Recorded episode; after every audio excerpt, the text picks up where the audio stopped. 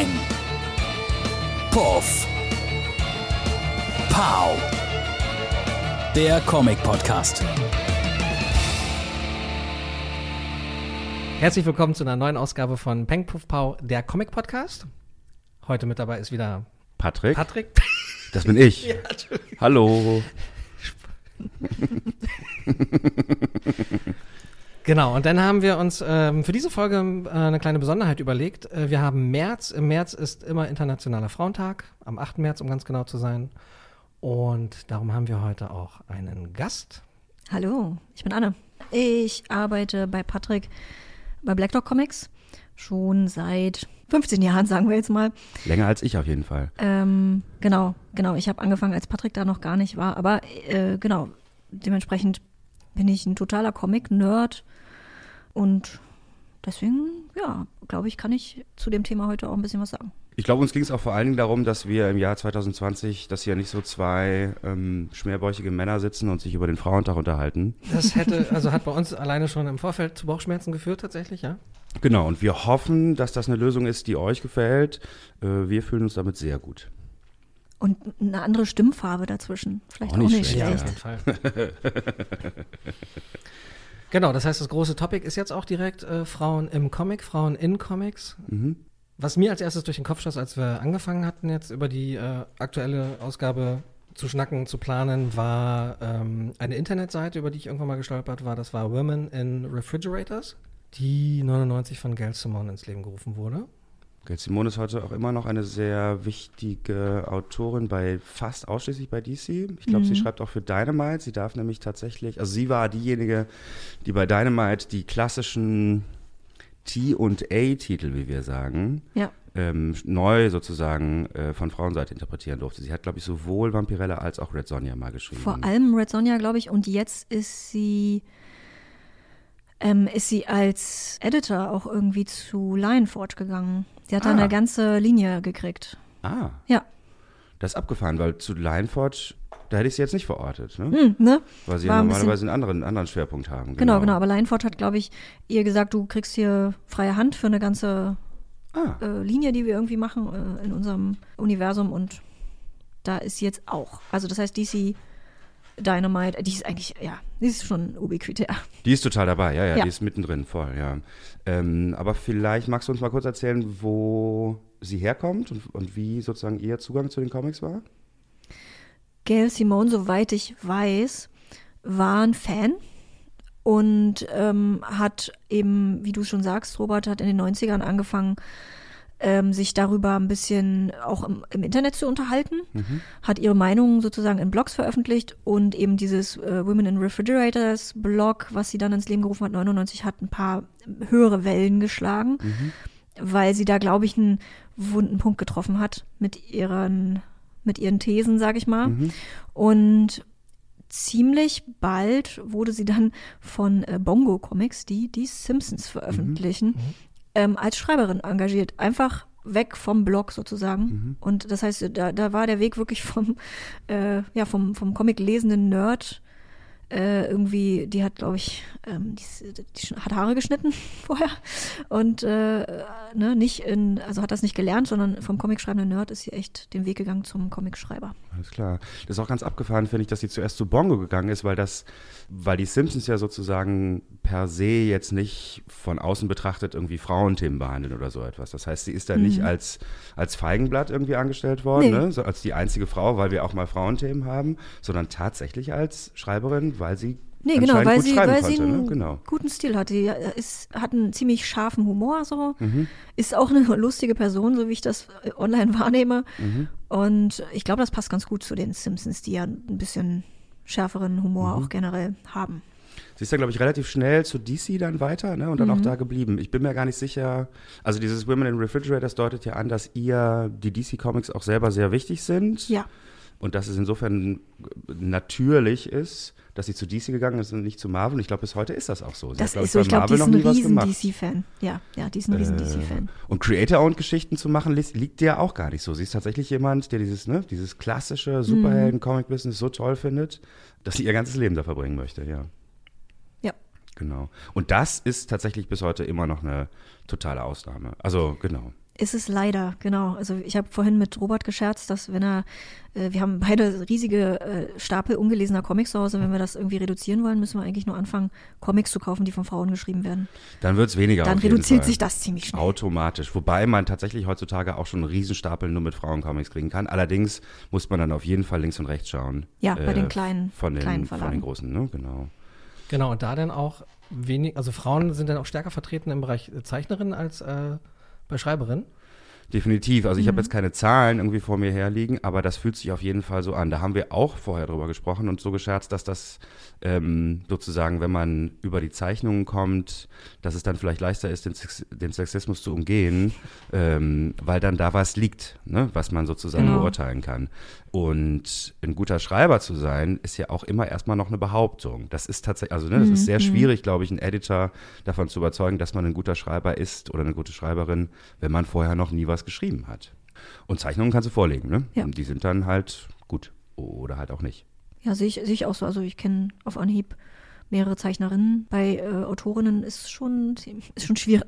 Und dann ist das auch häufig sozusagen dann der erste Schritt. Ne? Man ist erst Zeichnerin und wenn man das gut macht, dann darf man unter Umständen auch mal was schreiben. Dann. Aber das ist bei den Männern ja auch. Voll. Also es ist einfach ein üblicher Weg in Comics, ne? Mhm. Ich verstehe den auch tatsächlich unter so ganz wirtschaftlichen Gesichtspunkten. Wenn man irgendwann alt ist, kann man, glaube ich, immer noch gut schreiben. Dann zittert die Hand so Dann sehr. zittert die Hand so sehr beim Zeichnen. Ich glaube glaub ich tatsächlich. Also ich glaube, wenn man, wenn man ein bestimmtes Alter erreicht, dann muss man gucken, dass man auf jeden Fall in die Schreiberlinie reinkommt, damit man noch länger da irgendwie Geld mitmachen kann. Also Alex Ross wäre jetzt zum Beispiel, ähm, der ja für seine Zeichnungen ne, Guck mal, der zeichnet doch noch. total beliebt ist. Ja, aber bei Marvel zum Beispiel schreibt er jetzt, glaube ich, gerade zwei Sachen, die er nicht zeichnet.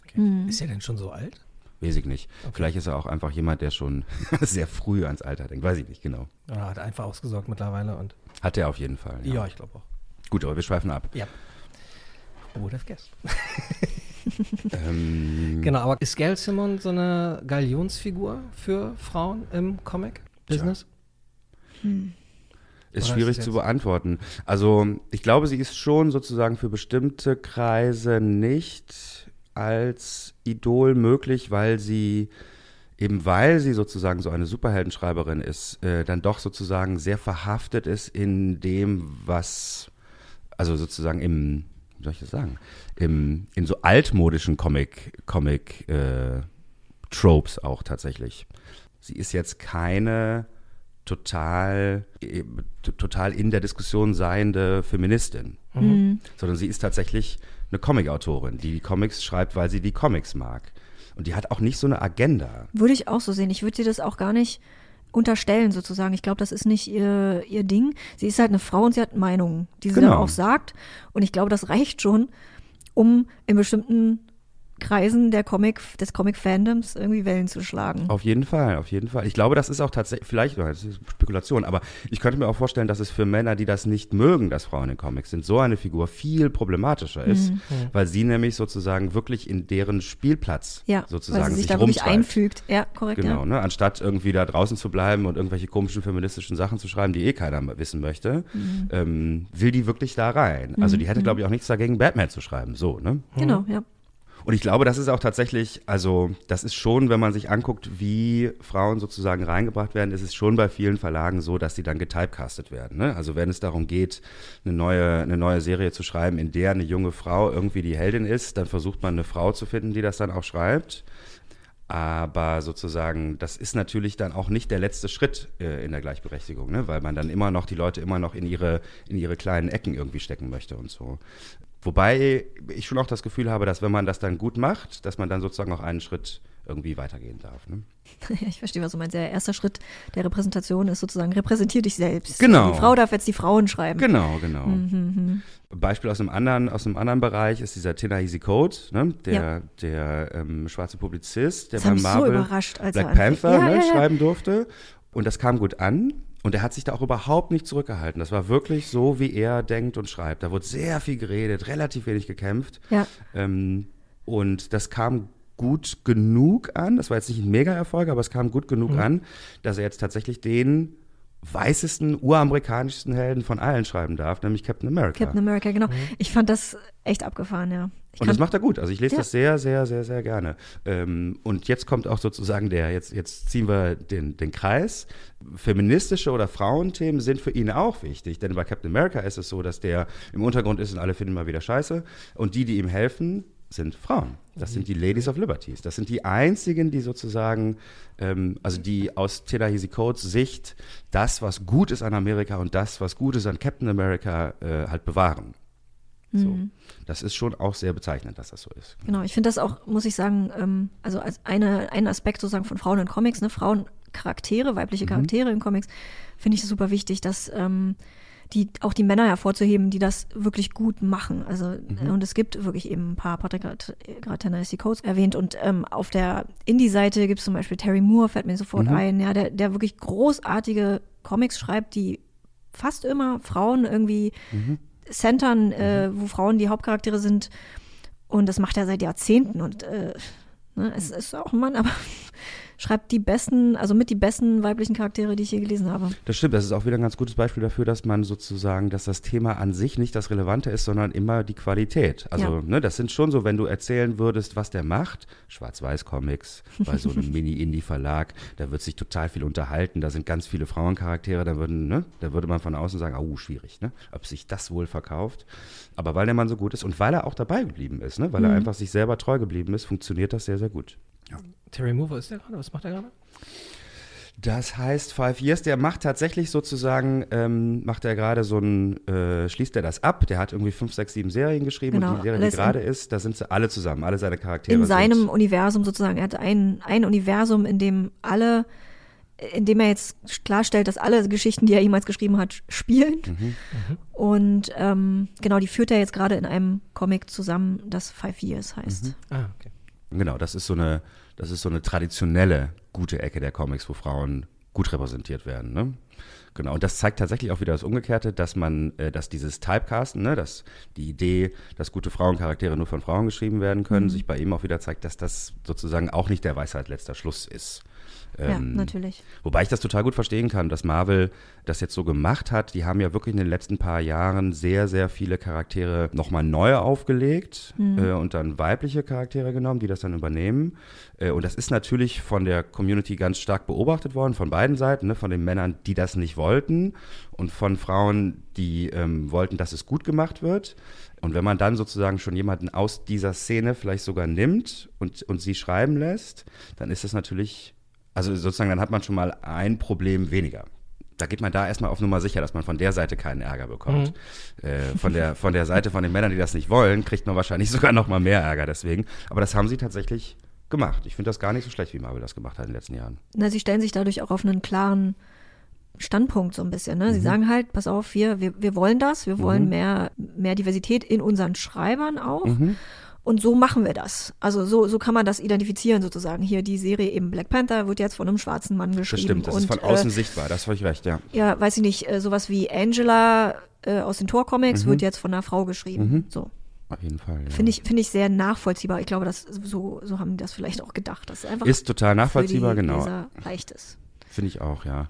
Man eröffnet natürlich so ein bisschen dann Tür zu so einer ganzen Pauschalkritik, zu sagen, ne, die Frau ist jetzt da, weil sie eine Frau ist und nicht, weil sie gut ist. Aber das sind tatsächlich auch Dinge, die sich dann einfach auch beweisen lassen im Verlauf, ne? Genau, durch die Arbeit. Durch die Arbeit und auch durch die Verkäufe tatsächlich. Also das ist dann schon auch, so darf man nicht vergessen, ne, dass am Ende es dann doch auch immer um Geld geht. Wenn sich die Dinger nicht gut genug verkaufen. Also auch selbst Marvel will sich das nicht leisten, ähm, Serien zu haben, die keiner kauft, die man nur hat, um irgendwie einem Image zu entsprechen oder so. Mhm. Kann man Das von ist so. ausgehen. Ja. Äh, aber auch da gibt es wieder Unterschiede. Ähm, DC hat das jetzt so gar nicht probiert. Ist auch meine Wahrnehmung. So, ne, da gibt es keinen, ne? Also eigentlich gibt es da, es gibt keinen weiblichen, ach doch, es gibt eine weibliche Green Lantern. Wobei das ja einfach ist, weil das ja immer additiv ist. Die alten gehen ja dann sozusagen nicht weg, Ja, da ja, kommt ja. einfach dann jemand Neues Genau. dann dazu. Genau. Neuer Ring, neue Laterne. Chelsea Kane äh, fiel mir gerade nur ein. Alles klar, ja. Wenn, wenn, wenn, wenn, ihr- wenn das okay Ja, ist ein super Beispiel. Im Prinzip haben wir ja gerade auch schon über sie geredet, ohne ihren Namen zu nennen. Äh, genau, weil es, äh, ne, das Thema, ähm, weil wir ja von darüber Verkaufszahlen gesprochen haben, Anna, magst du vorher noch mal Jetzt, kurz erzählen, worum es geht? ganz kurz ja, so die These. Chelsea. Kane ist eine Comicschreiberin, die hat unter anderem bei Marvel Mockingbird geschrieben. Und es gab, hm, äh, gab es Kritik an, an der Art, wie sie es geschrieben hat? Ich, das, Nee, ehrlich gesagt, nee. kann ich mir das. Also ich, ich weiß nichts davon.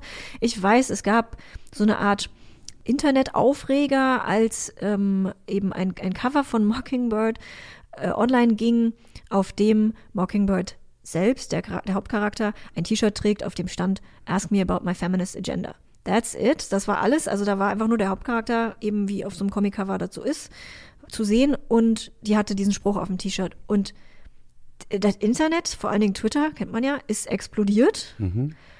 Mm, Eine, Horde äh, wütender Männer äh, schrie, Marvel wird uns weggenommen. Wir haben keine, weiß, ich weiß nicht, was sie sich da Das vorgestellt ist auch haben. wirklich absurd. Was, Es war mein, extrem absurd und die hat, ähm, die Autorin, äh, das, hat das so krass empfunden, dass sie dann tatsächlich ihren Twitter-Account gelöscht hat und hat halt, kann man sich ja vorstellen, sehr viel, einfach sehr viele böse E-Mails und, und böse Sachen auf, äh, im Internet zugeschickt bekommen. Und alles wegen einem Comic-Cover. Ja, mit dem also- sie ja jetzt nicht, also als Schreiberin auch nicht so viel zu tun hat. Sicherlich hat sie das mit ihrer Künstlerin oder mit ihrem Mhm. Künstler abgesprochen, aber also es war, es war eine totale Nichtigkeit und ich glaube, was sich da entladen hat, ist eher so ein Grundgefühl. Und das war sozusagen nur der Funke, Mhm. den es gebraucht hat, um das anzuzünden, weil eben es echt eine Gruppe von Fans gibt, die glauben, dass ihnen da irgendwas weggenommen wird, wenn was dazukommt quasi. Mhm. Genau, also das ist- Frauen weil das ist und, genau das. und, und Minderheiten kommen dazu. Es geht ja nicht nur um Frauen, ja, es geht eben auch um äh, sexuelle Minderheiten, schwule Lesben, Mhm. um Transmenschen, um äh, nicht-Weiße. Mhm. Und das, als, als wäre da, als würde da was weggehen, um dafür Platz zu machen. Tatsächlich verbreitert es sich ja aber nur. Und man muss es, ne, man, ist- also es- man muss es ja nicht lesen. Nee, man muss es nicht lesen. Und das ist auch, also ich, das ist für mich tatsächlich etwas, was ich so gar nicht verstehe, was auch so ein bisschen daher kommt, dass ich, glaube ich, so spät mit den Comics angefangen habe. Ähm, weil als ich zu den Comics kam, war für mich immer, also alles zu lesen, was ein Verlag rausbringt, war, war für mich nie möglich.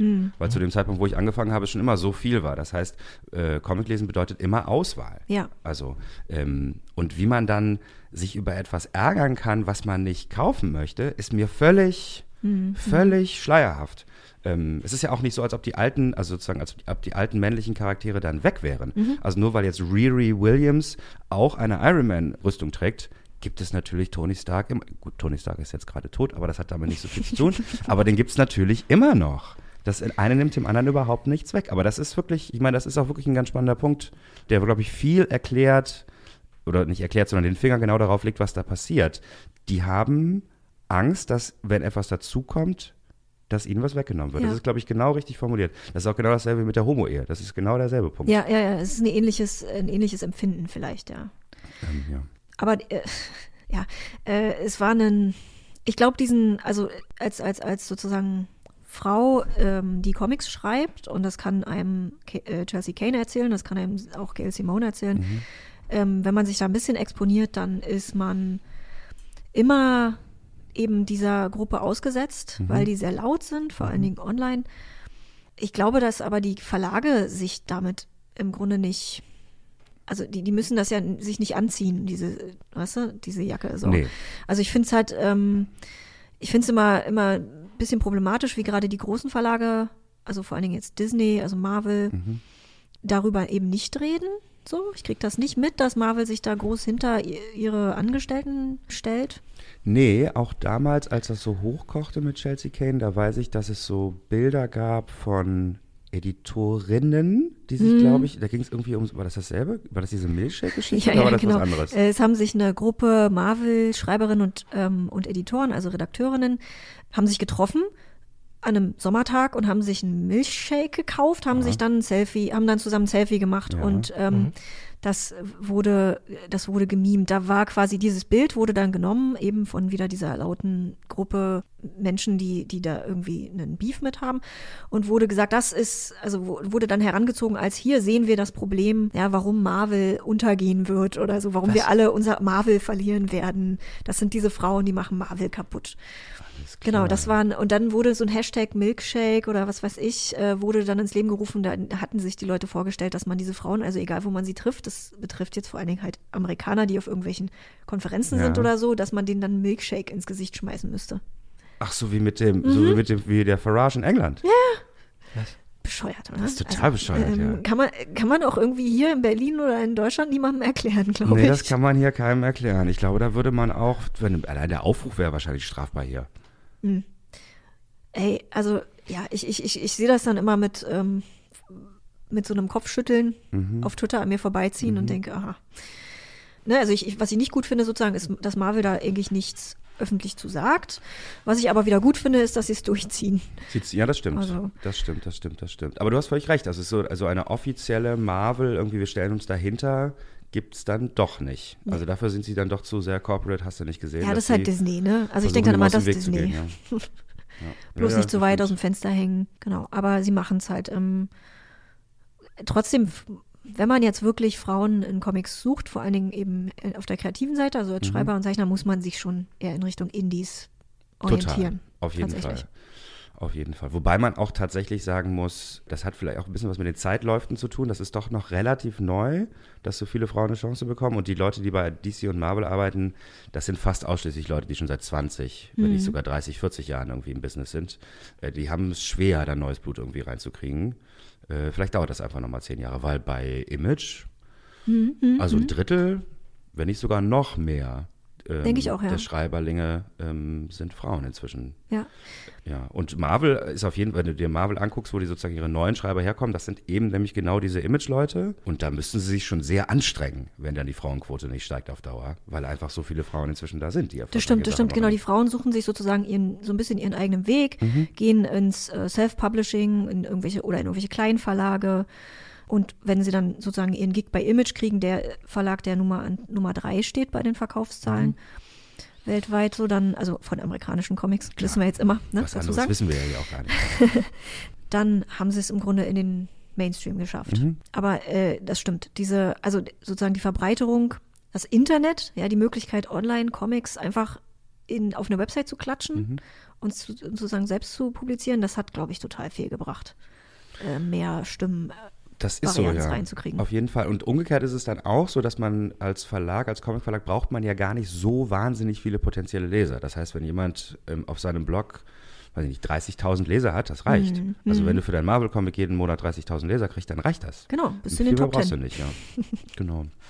Worüber wir, glaube ich, noch sprechen sollten, ist, was Chelsea Kane nach dieser Mockingbird-Erfahrung gemacht hat. Sie hat nicht den Kopf in den Sand gesteckt, äh, sondern ist tatsächlich die Flucht nach vorne angetreten. Die hat bei ähm, Image ähm, dann eine neue Serie gemacht, die hieß Man Eater. Oh ja, das war Chelsea Kane. Das ist Chelsea Kane. Stimmt. Äh, und das ist. Das heißt, sie schreibt jetzt auch gerade äh, äh, SFSX. Nee, das ist was ganz anderes. Okay. Äh, Safe Sex ähm, ist auch eine wahnsinnig spannende Serie, die, glaube ich, von mindestens einer, wenn nicht sogar von mehreren Frauen gleichzeitig geschrieben würden. Dann ist das Jen Hickman. Nee, auch nicht. Jen Hickman zeichnet Hm. äh, bei Safe Sex. Tina Horn. Tina Horn schreibt. Oh Mann, jetzt habe ich's. Und Tina Horn ist äh, keine Comic-Autorin, sondern die ist ein Actual Sex Worker. Mhm. Ähm, also bei Safe Sex geht es noch um ganz andere Sachen. Äh, da geht es jetzt nicht nur um Frauen und nicht nur sozusagen um Frauen und Männer, sondern geht es tatsächlich auch um das Verhältnis von der Gesellschaft zu Sexworkern. Und ich versuche das so auf den, den englischen Term zu nehmen, weil es geht nicht nur um Prostituierte, Nee. sondern es geht vor allen Dingen auch um Dominas äh, und solche Geschichten. Und das ist so eine, ist im Prinzip eine Dystopie, die jetzt gar nicht so weit in der Zukunft spielt, in der der christliche Fundamentalismus in Amerika dann doch gewonnen hat und Sex ganz, ganz stark reglementiert wird und Genau. dann wird sozusagen der, dem entgegengesetzt, äh, wird Sexwork als etwas, das die Gesellschaft freier machen kann, indem man Dinge ausprobieren kann, die man sonst nee, sich nicht traut, indem man im Prinzip auch zu einem freieren, besseren Menschen wird. Ähm, das sind durchaus Dinge, die im deutschen Kontext anders diskutiert werden. Ähm, Überhaupt im europäischen. Aber trotzdem eine empfehlenswerte Serie. Total toll. Es ist auch Super gerade deswegen, also sie, also sie challenged mich tatsächlich. Ne? Also ich lese da Dinge und da muss ich da dreimal drüber nachdenken, wie ich dazu eigentlich stehe. Äh, Und das ist immer gut. Das ist eigentlich immer gut, wenn so eine Serie einen nicht nur dazu veranlasst, die bereits bestehenden Vorurteile abzu, abzufragen, ne? sondern dass man dann neue Dinge irgendwie lernt. Und die geben sich sau viel Mühe. Sie sind auf äh, Instagram unglaublich aktiv. Hinten ist auch immer Backmatter drin und eine, äh, eine Songliste. Das finde ich auch, das ist so eine Sache, die hat sich so ein bisschen durchgesetzt in Comics. Das macht man heutzutage oft, äh, dass man hinten so Songs hinschreibt, die zur Stimmung des Comics irgendwie Großartig. passen.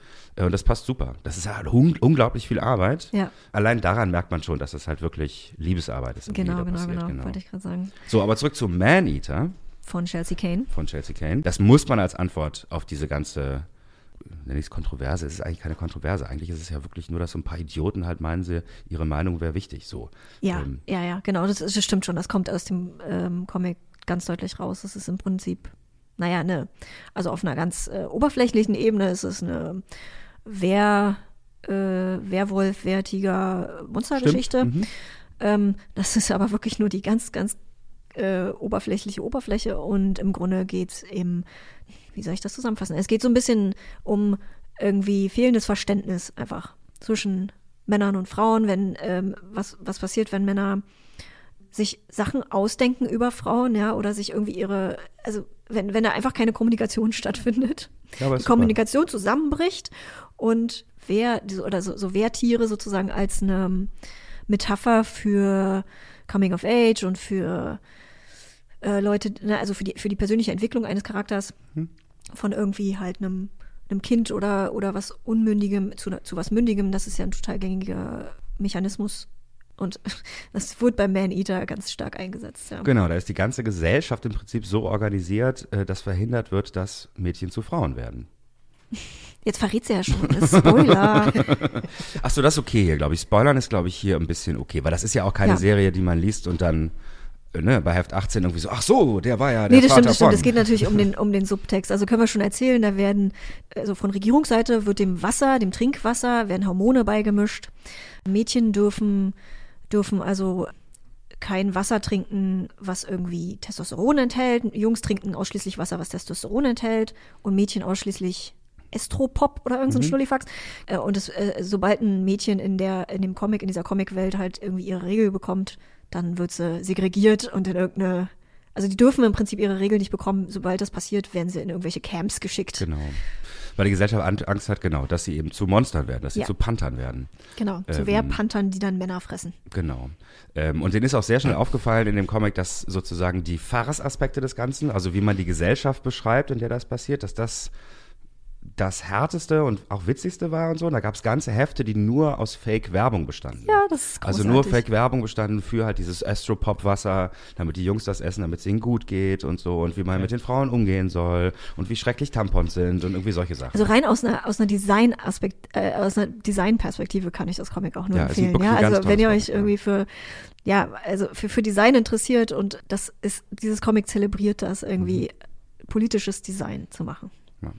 Mir das, was mir total gut gefallen hat an der ganzen Geschichte, ganz so allgemein, war auch, dass sie keine, also sie hat keine Angst. Das ist wirklich richtig auf die Fresse, dieses Comic. Das Mhm. ist ähm, no holds barred, sagt man auf Englisch irgendwie. Das ist wirklich total, sie hat ein Thema und sie will damit auch irgendwie lustig umgehen und sie hatte auch keine Angst anzuecken. Und das ist gut, das ist total Ja. gut. Also es ist auch überhaupt nicht irgendwie so eine Handreichung oder so, sondern es Nee, ist nee, wirklich auf, den- auf, your auf den. Tisch gehauen, so ja. Das stimmt. Und Props to Image, dass sie das halt auch einfach Voll. Das, äh, gemacht haben. Wobei man, also eine Image hat direkt vorher Bitch Planet veröffentlicht. Mhm. Bitch Planet hat damit angefangen mit diesem Design, äh, politischen Design und politischen, politische Kunst einfach mit in die Comics reinzumachen. Und ähm, das hat wahrscheinlich geholfen. Das hat sich, also das ist ja auch gut angekommen. Da hatten die dann nicht mehr so viele Probleme wahrscheinlich. Bitchpillen lief ganz gut, ja, voll. Das heißt nur leider irgendwie jetzt unterbrochen. Also dann gab es mal so eine Anthologieserie, ne, Mhm. wo dann jeder mal irgendwie was schreiben durfte, aber die eigentliche Geschichte ist irgendwie nicht so richtig zu Ende geführt worden. Ja, leider nein.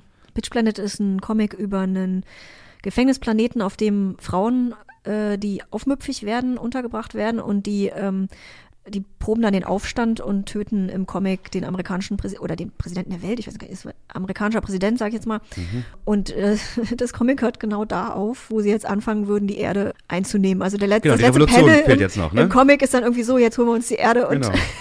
dann hört's auf, dann hört's leider, ähm, ist das Comic leider unterbrochen worden, ja.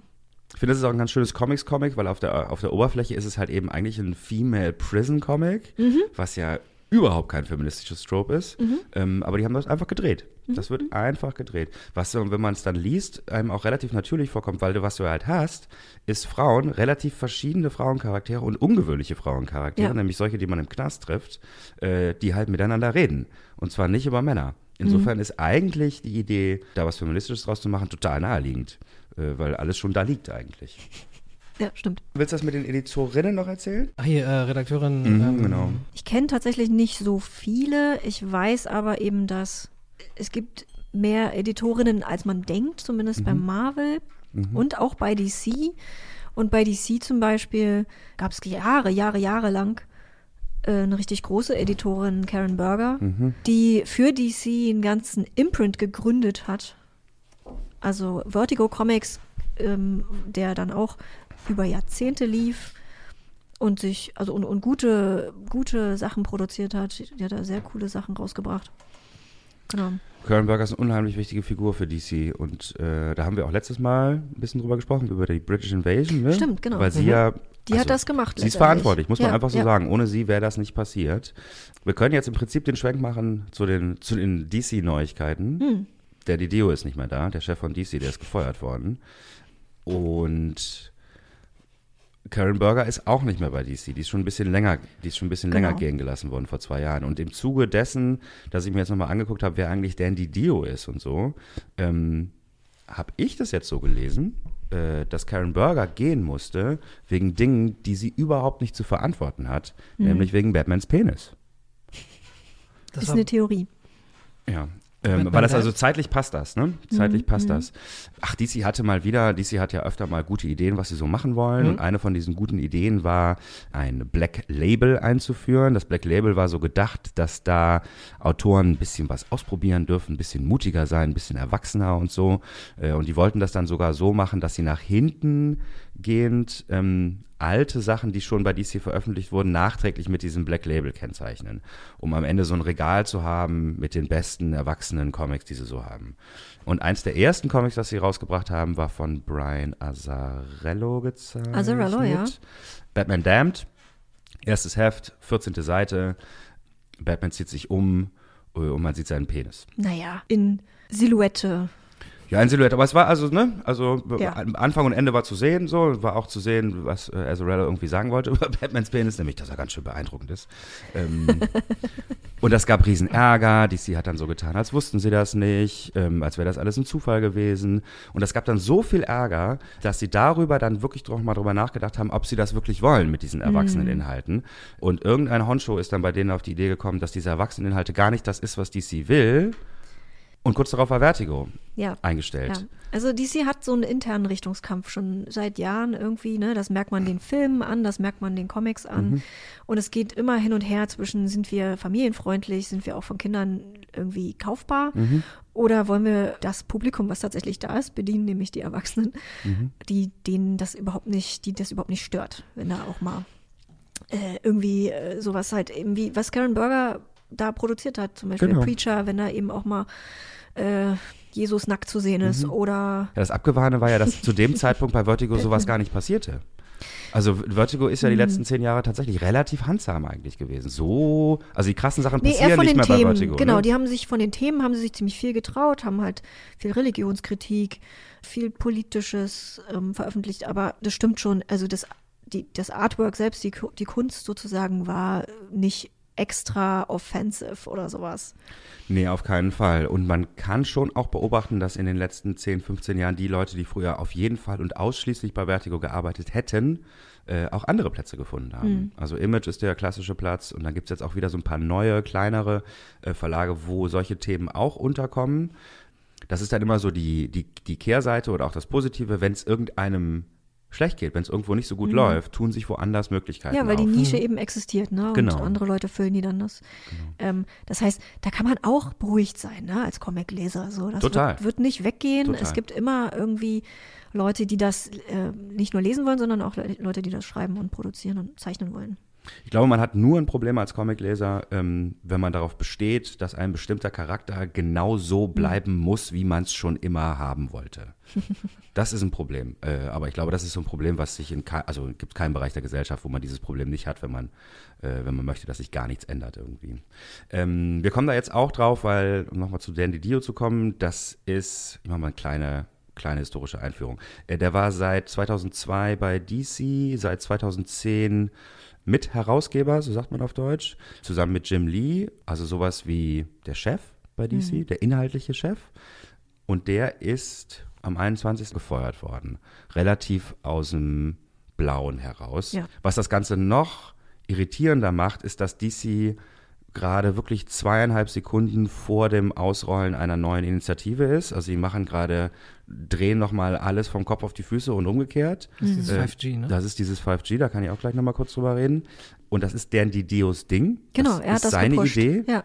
Und das ist natürlich total irritierend, wenn man also die wollen das anscheinend immer noch durchziehen mit dem 5G. Das ist auch, glaube ich, nicht mehr so richtig zurückzunehmen. Es ist auf jeden Fall im aktuellen Previews äh, genau. groß angekündigt. Wobei man genau da sagen muss, also sozusagen, der war natürlich schon gedruckt hm. bevor der rausgeworfen wurde. Und das war, also man kann auch den Eindruck bekommen, dass irgendjemand bei DC wirklich so im aller, aller, aller, allerletzten Moment die Reißleine gezogen hat. Im Previews sind Sachen drin, im, zum Free Comic Book Day, der im Mai ist, so ein ganz wichtiger Feiertag für die Comic-Freunde. Und da bringen die Verlage immer Hefte raus, die dann unter Umständen sehr wichtig werden. Da hat DC jetzt gerade zwei Tage bevor es, bevor Danny Dio gefeuert wurde, gesagt, was in deren Heft drinsteht. Und dieses Heft ist nämlich auch dieses 5G. Ja. Mhm. Ähm, was sie Danny Dio dann nicht mehr haben machen lassen, ist mit den Retailern, also mit so Leuten wie, wie mir, in Amerika zu reden und denen dann genau neben der Spur zu erklären, was passieren wird. Das dieses, durfte er nicht mehr. Dieses Händlertreffen, das war auch zwei Tage später. Also ja, ja. klar, dass er dann da nicht mehr auftaucht. Das durfte er nicht mehr. Ja, aber das war sozusagen, das wäre das nächste gewesen, das wäre sein nächster öffentlicher Auftritt gewesen. Also den haben sie ihn dann irgendwie nicht mehr machen lassen. Er selber sagt jetzt natürlich auch erstmal nicht so viel, was da, da los ist. Ich glaube, er beobachtet das auch, was jetzt da passieren wird mit seinen Ideen. Aktuell, soweit ich das mitgekriegt habe, bis vor ein paar Tagen gar nichts gesagt. Es gibt nur einen Facebook-Post, glaube ich, aktuell, wo er sich bedankt für die tolle Zeit hat noch ein Video gepostet. Das Video habe ich auch gesehen, genau. Äh, das, was ja auch zehn Jahre alt ist oder so. Ja, zum Umzug äh, war das, als DC umgezogen ah. ist. Ach, da das war, war das war, aktuell, nein, ja? nein, das war das ähm, sozusagen äh, Abschiedsessen oder so, was die da gemacht haben in ihren alten Büros, wo er nochmal eine kleine Rede gehalten hat, wie toll wir alle bei DC sind und wie, wie toll die Family ist. Ich habe mich total das gewundert. ich habe mich total. Mhm. Ah, okay, alles klar. Da bin ich ihm voll auf den Leim gegangen, weil das sah für mich so aus wie ein irgendwie die Leute, ähm, die da arbeiten, finden das ganz, ganz schlimm, dass er geht. Äh, ne? So, so habe so ich könnte man das, ja, so könnte man das sehen, stimmt. Aber nein, es war ein altes Video. Alles klar. Ja. Dann hat er also ein Video gezeigt aus der Phase, wo ihn noch die Leute mochten. Weil intern gibt es da natürlich Gerüchte noch und nöcher, warum er, warum er gegangen ist. Ne? Und ehrlich gesagt, ne, wo du das gerade sagtest, das ist also diese neue 5G, Five Generations Phase mhm. von DC ist sein Baby. Er hat, er ist da richtungsbestimmt immer noch. Also die Richtung wird beibehalten, die er vorgegeben hat, sozusagen, auch wenn er jetzt gefeuert wurde. Das finde ich, macht es doch irgendwie wahrscheinlicher, oder? Dass er eher aus, hm, wie sagt man, äh, HR-Gründen gegangen wurde. Also eher aus irgendwie so ist so, ne? Also arbeitsrechtlich wäre natürlich eine Frage, ob es tatsächlich mhm. irgendwie ähm, Sachen geht, die bis zur Anzeige gehen.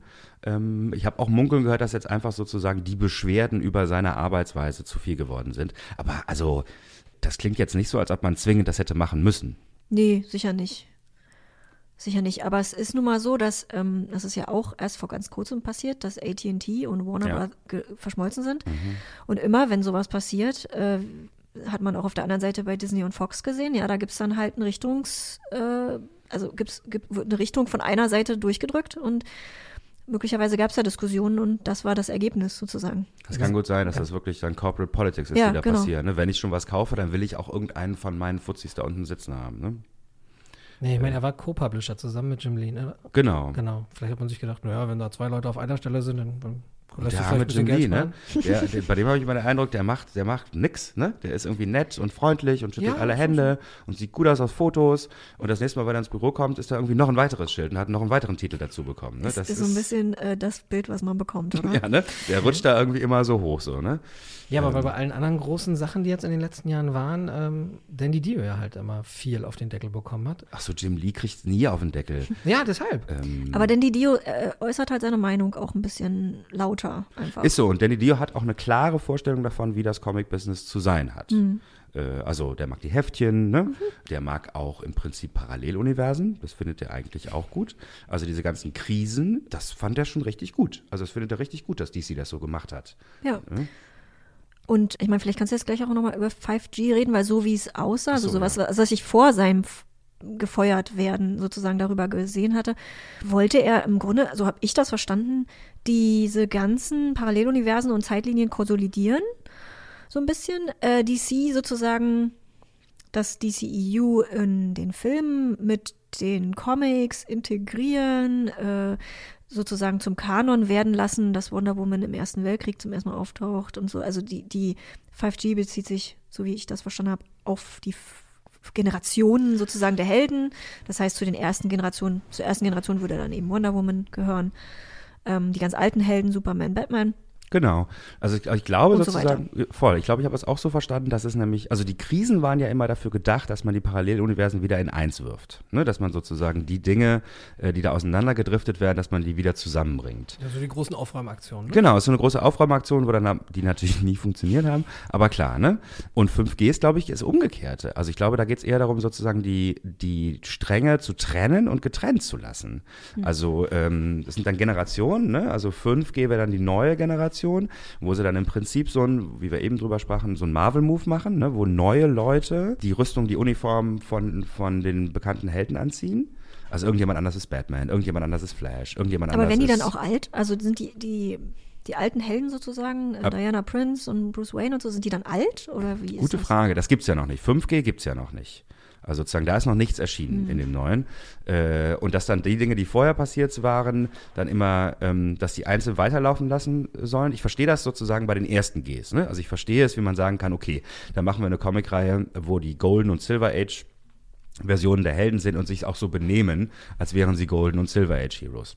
Und Dann verstehe ich auch, wie man sagen, okay, dann machen wir das Grim und Gritty, 80s, Frank Miller, ne? Das ist auch so, da haben wir auch eine Linie, da würde sich wahrscheinlich Black Label total für eignen, ne? Da sind die so, ne? Immer schlecht drauf und total realistisch, was Es auch immer das im, ständig. Es regnet ständig, was auch immer das im Comic bedeuten soll. Das verstehe ich alles. Ich verstehe nur nicht, wie man jemandem erklären soll, das hier ist eine New 52-Generation und das hier ist eine Rebirth-Generation. Also das ist für mich völlig da, da, also das reicht einfach nicht. Die sind nicht lang genug gewesen, die sind nicht eigenständig genug, die sind auch nicht greifbar genug. Im Prinzip kann man die einfach wieder weglassen. Und dann wärst du wieder bei 3G. Wahrscheinlich ist dann sozusagen die neue Idee mit dem 5G, mit den neuen Leuten, wird auch nicht so gut ankommen. Dann hast du dann doch wieder nur die alten Sachen. Also das ist auf jeden Fall keine, keine Lösung, mit der man jetzt 20 Jahre irgendwie arbeiten kann.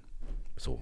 Äh, was Danny Dio aber, glaube ich, den Kopf gekostet hat, sind nicht diese philosophischen Überlegungen, sondern einfach nur Befragungen in Comicläden, was die Leute von 5G halten. Und da ist nichts Gutes dabei rausgekommen. Unsere Kunden interessiert es auch noch nicht mal. Also wenn einer was dazu sagt, dann sagt er sowas wie, ah ja, toller Punkt, um auszusteigen. Oh, das hört man oft von DC-Fans, ja. Genau, aber das ist alles ähm, äh, Stories, die developen noch im Moment. Wir wissen noch nicht genau, was passieren wird. Das wird total spannend. Ich meine, das finde ich jetzt als Händler auch nicht blöd, ne? dass ich mich wirklich auch mal mit Unwissen sozusagen, äh, dass da ein neues Heft kommt und ich nicht genau weiß, was jetzt da eigentlich passiert und was das bedeuten wird. Das passiert ja auch nicht mehr so häufig. Ne? Das stimmt, das stimmt. Äh, und DC wird sicherlich in einem Jahr an einem ganz anderen Punkt sein, als sie heute sind. So oder so. Wir drücken Ihnen die Daumen. Ja, auf, Auf jeden, jeden Fall. Fall. Ähm, Ich habe noch gedacht, dass wir erwähnen sollten, ihr habt ja in den letzten Folgen über den Previews geredet, über diesen Katalog. Ähm, der aktuellen Previews von diesem Monat, der März-Previews sozusagen, ist äh, anlässlich des Internationalen Frauentages tatsächlich nochmal ein extra Fokus. Also wenn ein, wenn das einen interessiert, ja, Comics von Frauen zu kaufen oder mit, mit prominenten weiblichen Charakteren, dann sollte man auf jeden Fall in den aktuellen Katalog mal reingucken.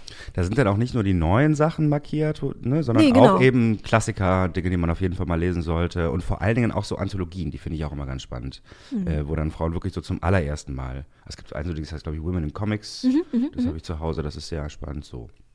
Anne, Robert. Gerade auf kreativer Seite, gibt es da so spezielle Empfehlungen jetzt noch deinerseits? Hm. Pass auf, ganz unbekannt, aber finde ich sehr unterhaltsam. Ihr seid ja alle Podcast-Hörer, die ihr hier zuhört. Darf ich einen anderen Podcast empfehlen? Ja, das ist. Es gibt einen Podcast, der nennt sich Dirty Old Ladies. Ja, wenn ihr den ähm, sucht auf Spotify oder auf irgendeiner Pod Podcast-Plattform eures Vertrauens, Der wird ähm, gemacht von C. Spike Trotman, die Herausgeberin von Iron Circus Comics. Das ist ein ganz kleiner Mini-Verlag, der tatsächlich explizit in Richtung feministischen, sexpositiven, äh, Minderheiten eingliedernden Richtung sozusagen publiziert. Und ich mag die sehr, sehr gerne. Ich mag eben kleine Indie-Comics. Die gibt das zusammen mit zwei Zeichnerinnen und äh, Schreiberinnen raus. Also die reden in diesem Podcast eigentlich ausschließlich über das Comic-Business und wie das als Frau und vor allen Dingen, wenn man dann so Erwachsenen-Comics macht, was sie halt auch gerne machen. Genau, Dirty Old Ladies. Könnt ihr ja vielleicht mal reinhören. Ja, dann darf ich mir sie halt ausdenken, ne? Mhm. Wie ich jetzt von den Dirty Old Ladies zu Volt und Heavy komme. Mach mal. Ich weiß, wie es macht. Comic of the Month. Was Von ist denn das Comic of the Month? Ach so. Heavy äh, von Max Bemis, Und Eric Donovan. den ich Ah. nicht kenne, Ich auch nicht. äh, Die beiden Titel waren auch nicht anklickbar in der Klammer. hinter dem- die er vorher gemacht hat. Ja, ja, keine Ahnung. Mich. New Guy. Ich meine, das war vorhin, als wir über Music Playlists in Comics geredet haben und dann Musiker, die Comics, das ist gar nicht so selten, dass Musiker äh, Comics schreiben. Mir fällt nur noch Umbrella Academy ein. Zum Beispiel, prominentes Beispiel. Sehr prominentes Beispiel, ja. Max Bemis ist der Sänger von Say Anything. Das ist so eine Rockband, die ich. Kennt ihr die? Nee, ich kenne die gar also, nicht. Schon mal gehört, aber hm. Kann ich auch nicht viel zu sagen. Ich finde den auch nicht gut. Ich bin jetzt auch kein Fanboy, der den gut findet, weil er halt bei dieser Band spielt, sondern weil er einfach ganz tolle Comics schreibt. Also was ich schon von ihm gelesen habe, ähm, eines der ersten Dinge, die er geschrieben hat, war Evil Empire. oh ja, das war gut. Das war so eine ganz abgefahrene, auf 14 Ebenen und ohne klare Antworten geben, zu gebende Dystopie, in der im Prinzip die Faschisten in Amerika gewonnen haben und der dann so eine ganz interessante Verquickung von Regierungsgegnern, die dann im Endeffekt dann doch für die Regierung ähm, funktionieren, gemacht hat. Im Prinzip so ein bisschen wie 1984, wenn man so möchte Mhm. äh, weil es dann auch so zwei, drei Twists und Turns gibt, dass die Leute, denen man gefolgt ist als Kritiker dieses Regimes, dann auf einmal von dem Regime kooptiert werden äh, und das nicht mehr so gut zu erkennen ist, wer eigentlich gut und böse ist. Äh, das kann er sehr gut. Also der kann wirklich sehr, sehr gut so diese Zwischentöne irgendwie machen.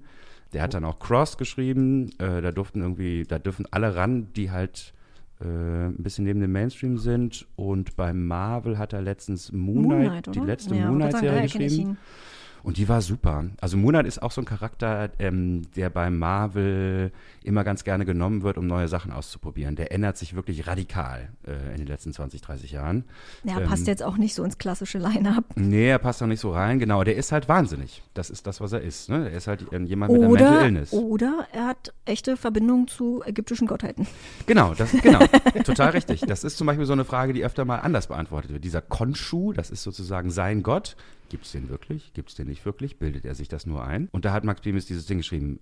Genau. Und das neue Heft, das Heavy Heft, das hat natürlich keiner von uns noch je gelesen. Das alles, was wir wissen, ist, sind halt die vier Sätze, die, die da irgendwie stehen. Und er sagt, wobei Comiczeichner sowas auch gerne sagen, das wäre das Comic, was er schon seit zehn Jahren schreiben möchte. Was er sozusagen schon in, als Idee hatte, bevor er seine erste, seine erste Idee hatte. Er möchte nämlich sowas machen wie Preacher. Im Prinzip. Äh, Worum es da geht, so ganz auf der oberflächlichen Ebene, ist, es scheint so eine Art Purgatory zu geben ähm, für Menschen, die nicht gut genug waren, um direkt sozusagen ins Jenseits rüberzugehen. Die müssen dann so Aufgaben erfüllen. Ähm, und er ist ein Heavy, also er ist jemand, der so eine Art Polizei ist, der dann halt in dieser Welt die Leute, die Scheiße bauen, zur Rechenschaft zieht. Und er kriegt dann einen neuen Partner. Und dieser neue Partner scheint ein Abziehbildchen eines fürchterlichen, toxischen Mannes zu sein. Äh, Und dann, so wie das da steht, scheint das dann eine Medita- Meditation darüber zu werden, wie problematisch eigentlich so Charaktere wie der Punisher sind. Also mal wieder sehr viel. Wobei er es immer schafft, und das ist halt auch das Schöne am guten Comic-Autoren, äh, große Fragen äh, in Action-Szenen zu verpacken. Das macht er dann doch auch immer. Das sind keine Laber-Comics. Ähm, also ich freue mich da sehr drauf. Und dass es bei Vault rauskommt, freut mich auch total, weil das wirklich der Verlag ist, der mir gerade am meisten äh, Spaß macht. Das letzte Comic, was noch nicht ganz zu Ende ist, was ich da gerade lese, ist Money Shot. Hast du es auch gelesen? Ja, Anne? das habe ich auch gelesen, ja, ja. Sehr Ähm, unterhaltsam. total unterhaltsam. Das ist auch in drei Sätzen. ähm, Jetzt bin ich ja gespannt. ja, in drei Sätzen. Ähm, ist auch wieder sozusagen eine Welt, die nur so ein bisschen in der Zukunft ist von unserer. Pass auf, pass auf, ich, ich weiß. Ah, mach mal. Eine Arbeitsgruppe Physiker äh, geht das Geld für ihre Forschung aus und um Geld, um an Forschungsgeld zu kommen, gründen sie eine Porn-Website und fangen an, über Portale äh, auf andere Planeten zu springen und mit Aliens Sex zu haben für genau, Geld. Genau, für Geld. Die wissen, dass es Aliens gibt, weil die Aliens ein paar Jahre zuvor schon auf der Erde ge gelandet sind und sich vorgestellt haben. Die haben aber dann gemerkt, ähm, dass hier nur Idioten sind. die Erde ist voll langweilig aus Sicht dieser Aliens. Und dann sind sie halt wieder weggegangen. Äh, genau, diese Wissenschaftler würden natürlich ganz gerne wissen, was da eigentlich los ist. Und die einzige Möglichkeit, die sie sehen, ist eben das, weil sie auch sehen, dass man mit Pornos unglaublich viel Geld verdienen kann. Ähm, und da machen sie das. Und natürlich ist es dann im Endeffekt nicht nur so ein Lacher-Comic, sondern die Wissenschaftler müssen dann natürlich miteinander Sex haben. Und das führt natürlich zu Komplikationen. Und dann gab es da früher mal eine Beziehung. Wie gehen sie jetzt damit um? Und solche Sachen. Das ist eigentlich sehr. Also ich finde, das ist sehr leichtfüßig, geht das mit schweren Themen um. Das ist ein schönes, schönes Heft, ist das, genau. Ja, genau. Komplizierte äh, Beziehungskisten mitten in intergalaktischen politischen Verwürfnissen. Genau, genau, genau, genau. Ja. Schönes Comic, total gut gezeichnet, kann ich jedem empfehlen. Bei Vault Comics. Money Shot. Was ich auch noch sagen möchte, es hat sich ja ein bisschen rausgestellt, dass ich immer mindestens eine Sache habe, die man machen kann. Letztes Mal war es diese, äh, die Möbius-Ausstellung in Brühl, die übrigens verlängert worden ist. Äh, ihr habt immer noch Chancen, dahin zu gehen. Ich glaube, sie ist bis zum Sommer verlängert worden. Und in zwei Wochen gibt es eine Veranstaltung tatsächlich von uns, von Black Dog Comics. Äh, wir machen zusammen mit einer Gruppe, die nennt sich Wir Kinder vom Bahnhofskino, eine Kinovorstellung. Die Bahnhofskino-Kinder, die machen das jetzt seit über zweieinhalb Jahren, dass sie immer drei Filme hintereinander zeigen im Filmrauschpalast Palast, die thematisch zusammenpassen, aber vor allen Dingen von der Qualität her Filme sind, die eben im Bahnhofskino laufen würden. Ähm, soll heißen, schlechte Filme. Trash. Trash kann man sagen, genau, auf jeden Fall. Wobei die sich da auch wiederum wehren würden. Es gibt auch immer wieder Leute, die da reinkommen und sich äh, ärgern, dass so viel geredet und so viel, so viel getrunken wird, weil sie doch. Achso, diese, Achtung, Achtung, der gibt, Film es gibt läuft. immer zwei Cineasten da drin, die dann irgendwie zweimal schraufen, bis dann die Bahnhofskino-Kinder dann nochmal reinkommen und erklären, dass die Regeln beim Bahnhofskino sind, dass man aufstehen soll, dass man reden soll, dass man laut sein soll. Genau, wir haben mit denen schon mal eine Veranstaltung gemacht. Da haben wir, das hieß Euro Superheroes, da haben wir drei europäische Superheldenfilme gezeigt, zwei italienische, einen französischen ähm, aus den 70ern. Und diesmal widmen wir uns quasi dem Vorläufer äh, der Superheldencomics, nämlich dem Pulp. Oh. Pulp tatsächlich sozusagen das Wort äh, bezieht sich auf die Qualität des Papiers. Was die nämlich gemacht haben, Anfang des letzten Jahrhunderts, ist äh, schlechte Autoren, schlechte Geschichten und schlechte, äh, schlechtes Papier zusammenzubringen. Und die haben den Markt damit sozusagen äh, erobert. Und ganz viele Leute haben diese Sachen gelesen. Ähm, berühmte Beispiele sind äh, The Shadow oder Doc Savage. Ähm, und auch eigentlich alle Charaktere von Edgar Rice Burroughs, also Tarzan zum Beispiel. Ne? Da gab es dann einfach so sehr, sehr viele auf Deutsch heißt das Groschenroman. Mhm. Perry Roden ist sozusagen die deutsche Entsprechung des Ganzen, wobei der irgendwie eine zweite, erst eine, in der zweiten Welle irgendwie dann dazugekommen ist. Genau, und wir zeigen Doc Savage. Das ist ein relativ teurer Film aus den 70ern. Da hatten die großen Studios mal wieder die Idee, äh, dass sie diese alten Helden doch wieder rausgraben könnten und ein ganzes Universum draus schaffen. Über den einen Film ist es dann nicht hinausgekommen. Aber das merkt man, dass da ein bisschen Geld hintersteht. Dann zeigen wir Vampirella. Uh, Vampirella ist ein Film aus den 70ern mit Roger Daltrey in der Hauptrolle.